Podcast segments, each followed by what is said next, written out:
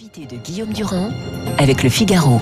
Bonjour Thierry Mariani. Bonjour. Première question, elle sort directement de ce que vient de d'analyser donc Guillaume Tabar. Que pensez-vous des propos d'Audrey Pulvar? Ils sont inadmissibles, même si euh, ils s'insèrent dans une démonstration. On sait que euh, d'abord, c'est, pas, ce sont pas des propos innocents qui, montrent une dérive d'une partie euh, de la classe politique vers une sorte de clientélisme politique, de racolage vers certaines communautés. En plus, Audrey Pulvar est une journaliste. Elle maîtrise parfaitement ses propos. Elle sait le poids des mots. Et, et donc, moi, j'attendais quand même de la part du Parti socialiste une condamnation très ferme. Mais vous entendez ce matin le silence J'entends le silence, j'entends, vous l'avez dit vous-même, le silence euh, de la maire de Paris.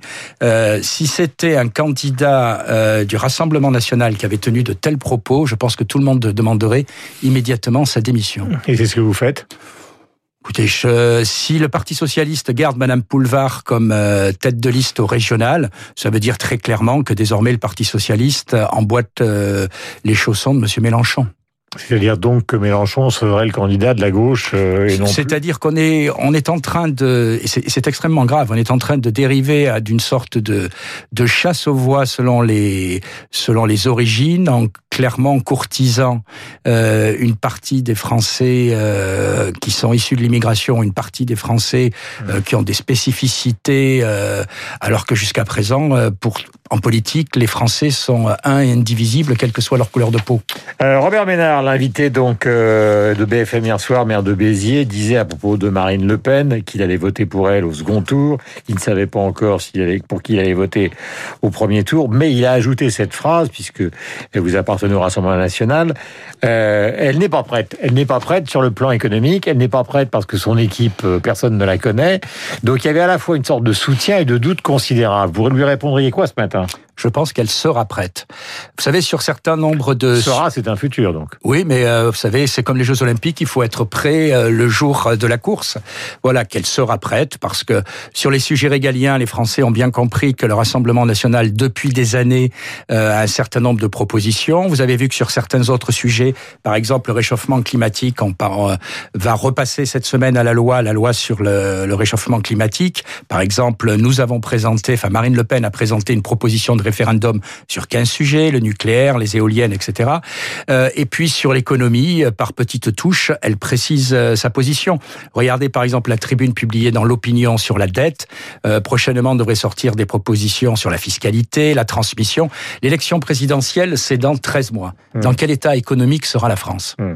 Mais ça veut dire que sur le plan économique, elle est en train de se mettre dans une situation qui est une situation classique de la droite.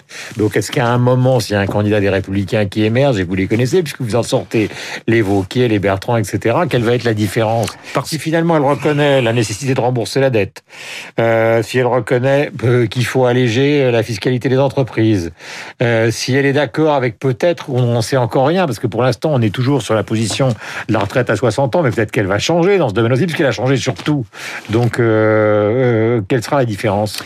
Euh, je pense qu'avec les, les républicains, on est sur un modèle totalement différent. Il suffit de regarder les votes au Parlement européen. Mm. Euh, les républicains sont toujours attachés à une sorte de modèle euh, mondialiste de libre-échange. On le voit, ils votent tous les traités de libre-échange euh, au niveau européen. Nous, au contraire, nous souhaitons euh, un modèle qui soit euh, désormais plus recentré sur la réindustrialisation française, sur une protection euh, de nos frontières en se servant de certains critères environnementaux, et puis surtout de mettre fin à ces accords de libre-échange qui en réalité font que l'Europe et donc la France sont l'espace le plus ouvert et donc le moins protégé de la planète. Est-ce que nous sommes en direct avec Thierry Mariani? Est-ce que vous considérez ce matin que justement la politique vaccinale est l'alpha et l'oméga justement de l'échec de l'Europe, comme beaucoup le le disent? C'est une évidence. C'est une évidence. Je veux dire, le, le Macron a fait le choix euh, de jouer la carte européenne et uniquement la carte européenne. Bien sûr qu'il fallait jouer la carte européenne, mais il fallait jouer toutes les cartes. Euh, c'est ce que fait par exemple la Hongrie, où les Hongrois sont trois fois plus vaccinés euh, que les Français. Or aujourd'hui, qu'est-ce que je constate? On nous a vendu euh, en dehors de l'Europe, on s'en sortira pas. Il faut l'Europe pour peser euh, et pour avoir des vaccins. On n'a pas de vaccins. Et des pays qui ne sont pas dans l'Europe, je parlerai même pas de la Grande-Bretagne. Je parlerai simplement du Maroc. Je parlerai simplement de la Serbie. Au Maroc, deux fois plus vaccinés en proportion qu'en France. En Serbie, trois fois plus vaccinés qu'en France. Pourquoi? Parce que ces pays ont fait le choix de diversifier leur, euh, leur approvisionnement de vaccins. Et puis ensuite, on voit l'échec fondamental de la machine européenne qui a commandé trop tard, qui euh, n'a pas diversifié ses commandes.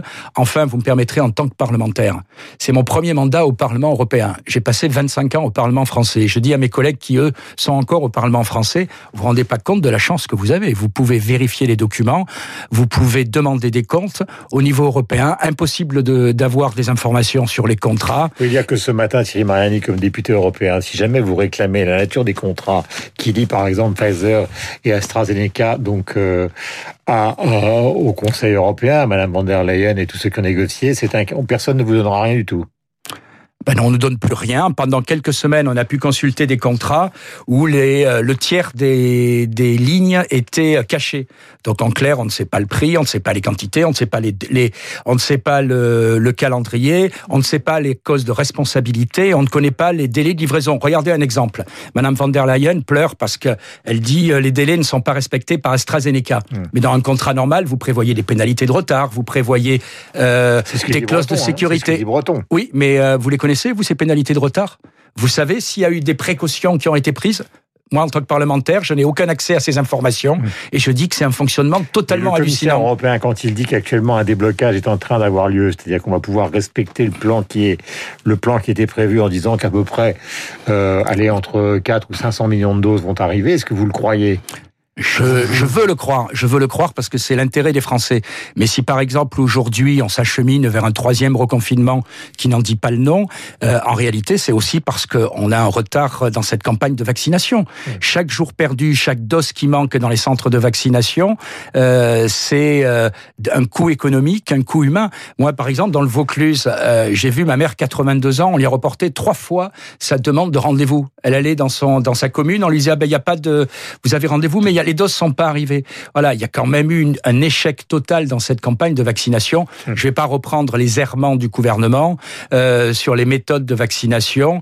Euh, non, je crois que l'Europe va payer longtemps euh, le coût de le coût moral de cet échec. Euh, est-ce que vous considérez que la proposition de Mme Le Pen concernant l'Union nationale, justement, l'évocation pour la première fois euh, d'une possibilité d'Union nationale, c'est quoi? C'est un coup politique, c'est une chimère? Parce que quand vous entendez tous les républicains qui sont actuellement, et que vous connaissez tous par cœur, hein, en train de se positionner, Bertrand est vraiment candidat, Retailleau est presque candidat, Vauquier voudrait être candidat, on ne sait pas pour les autres, mais on pense qu'à un moment ou à un autre, il pourrait arriver sur la ligne de départ cette union nationale, mais avec qui? Parce qu'aucun d'entre eux n'a envie pour l'instant, encore une fois, de rejoindre le Rassemblement national, sauf à titre individuel comme vous.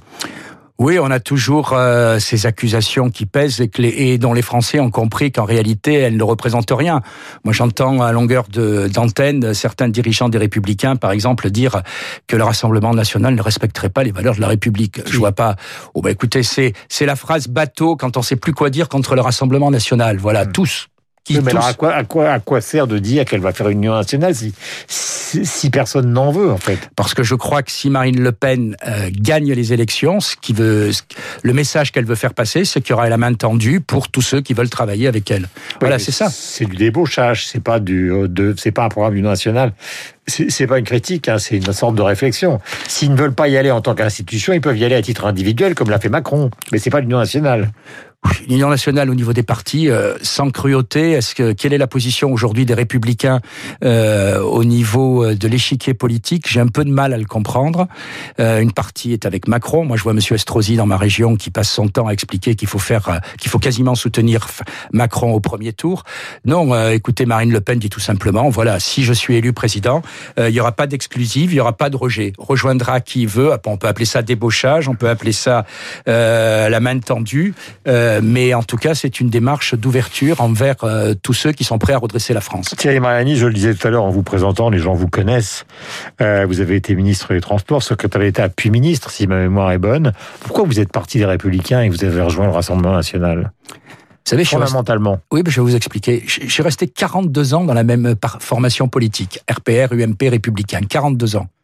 Vous quittez pas un parti où vous avez votre histoire, vos amis, etc. Euh, sans un certain déchirement. Pourquoi j'ai quitté le quitté pendant les Républicains? Parce que je pense que les Républicains sont doués pour faire des bons programmes, mais n'ont jamais la volonté de l'appliquer. Et pourquoi j'ai rejoint Madame Le Pen? Parce que euh, quand sur les questions qui, à mon avis, sont centrales pour l'avenir de la France, parce que par exemple la déclaration d'Audrey Pulvar montre bien la dérive qu'on a en France suite à un changement euh, progressif d'identité, à une population qui, qui évolue. Euh, je pense que Marine Le Pen, elle, aura le courage de l'appliquer. Et vous allez me dire pourquoi elle aurait le courage et pas les autres. Mais je vais vous faire sourire. Je pense que Marine Le Pen se moque un peu du, enfin c'est pas se moque, mais euh, le candidaton, les critiques euh, dans l'opinion publique ou dans la presse, je pense qu'elle y est habituée et qu'elle aura le courage de développer son programme. Ce qui manque aux républicains, c'est pas les, les bonnes idées c'est euh, d'avoir le courage de les appliquer. Moi, par exemple... Donc, euh, tous ceux qui ont dirigé le pays du côté républicain ont trahi, finalement. Je dis pas qu'ils ont trahi, ils ont fait le, du mieux possible. J'ai soutenu Nicolas Sarkozy, j'ai été euh, ministre de Nicolas Sarkozy. Je pense que, par exemple, Nicolas Sarkozy avait été élu sur deux phrases, vous vous en souvenez, gagner plus pour... travailler plus pour, gagner, plus, et je passerai le karcher. Ben, je pense que la deuxième phrase, malheureusement, on l'a pas fait. on aurait dû aller beaucoup plus loin en matière de sécurité, et c'est ce que les Français nous ont fait payer.